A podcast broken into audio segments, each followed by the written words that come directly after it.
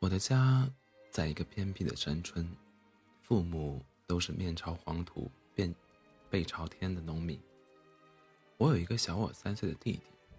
有一次，我为了买女孩子们都有的花手绢，偷偷拿了父亲抽屉里的五毛钱。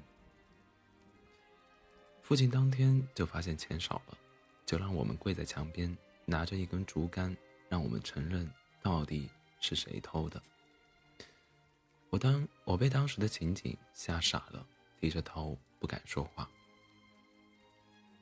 父亲见我们都不承认，说：“那两个一起挨打。”说完就扬起手里的竹竿。忽然，弟弟抓住父亲的手，大声说：“爸，是我偷的，不是姐干的，你打我吧。”父亲手里的竹竿无情地落在弟弟的背上、肩上，父亲气得。喘不过气来。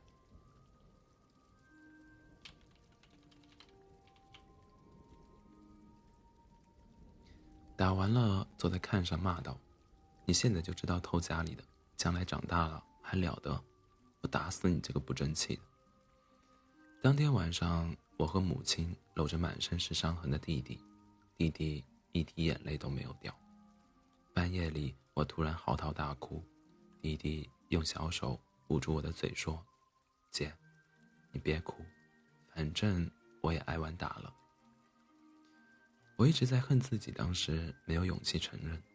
事过多年，弟弟替我挡了竹竿的样子让我犹仍然记忆犹新。那一年，弟弟八岁，我十一岁。弟弟中学毕业那年考上了县里的重点高中，同时。我也接到了省城大学的录取通知书。那天晚上，父亲蹲在院子里一袋一袋的抽着旱烟，嘴里还叨咕着：“俩娃都这么争气，真争气。”母亲偷偷的抹着眼泪说：“争气有啥用啊？拿啥供呀？”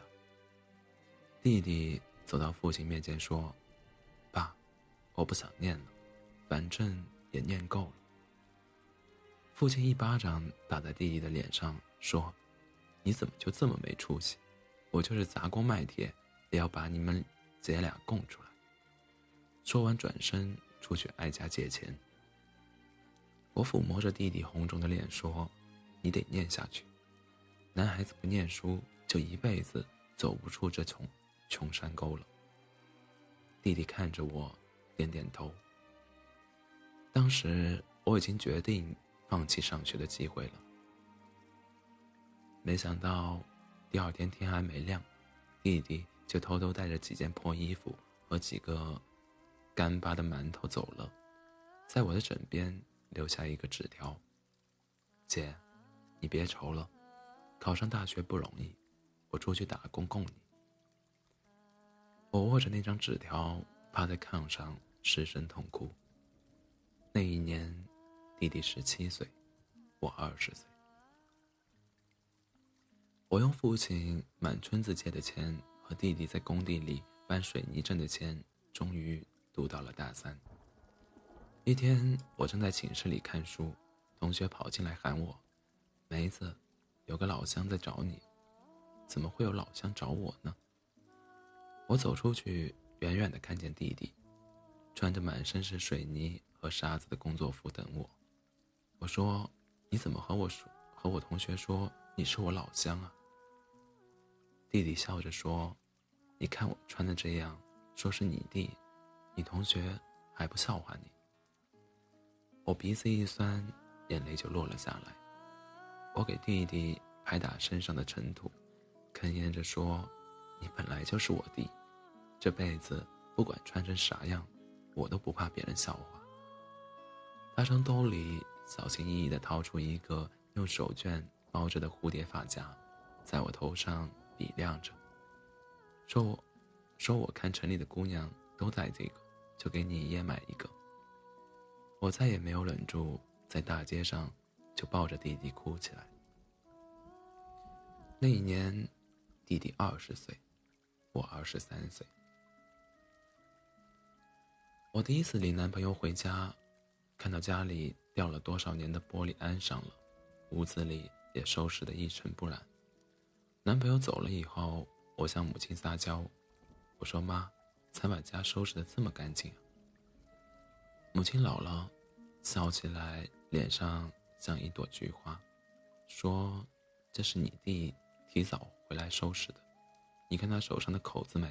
是按玻璃时划的。”我进弟弟的小屋里，看到弟弟日渐消瘦的脸，心里很难过，但还是笑着说。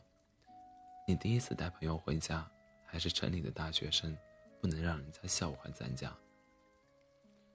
我给他的伤口止药，我给他的伤口上药，问他疼不？他说不疼。我在工地上，石头把脚砸的肿的穿不了鞋，还干活呢。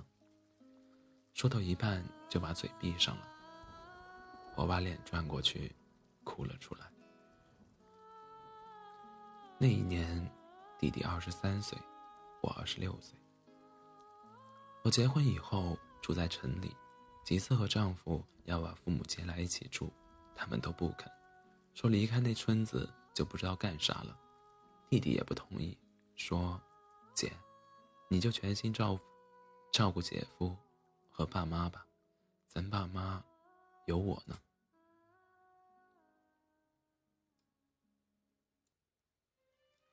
丈夫是上厂里的厂长，我和他商量把弟弟调上来管理修理部，没想到弟弟不肯，执意做了一个修理工。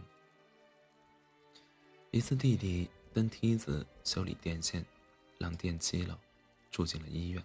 我和丈夫去看他，我抚摸着他打着石膏的腿，埋怨他：早让你当干部，你不干，现在摔成这样。要是不当工人，能让你去干那活吗？他一脸严肃地说：“你怎么不替我姐夫着想着想呢？他刚上来，我又没文化，直接就当官，给他造成啥影响？”丈夫感动得热泪盈眶，我也哭着说：“弟呀，你没理，你没文化，都是姐给你耽误了。”他拉过我的手说：“都过去了，还提他干啥？”那一年，弟弟二十六岁，我二十九岁。弟弟三十岁那年，才和一个本分的农村姑娘结了婚。在婚礼上，主持人问他：“你最亲爱的人是谁？”他想都没想就回答：“我姐。”弟弟讲起了一个我都不记得的故事。我刚上小学的时候，学校在邻村。每天我和我姐都得走上一个小时才到家。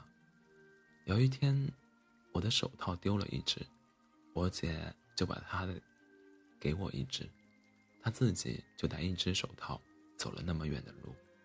回家以后，我姐的那只手痛的都拿不起筷子。从那时候，我就发誓，我这一辈子一定要对我姐好。台下一片掌声，宾客们都把目光转向我。我说：“我这一辈子最感谢的人是我弟。”在我最应该高兴的时刻，我却止不住泪流满面。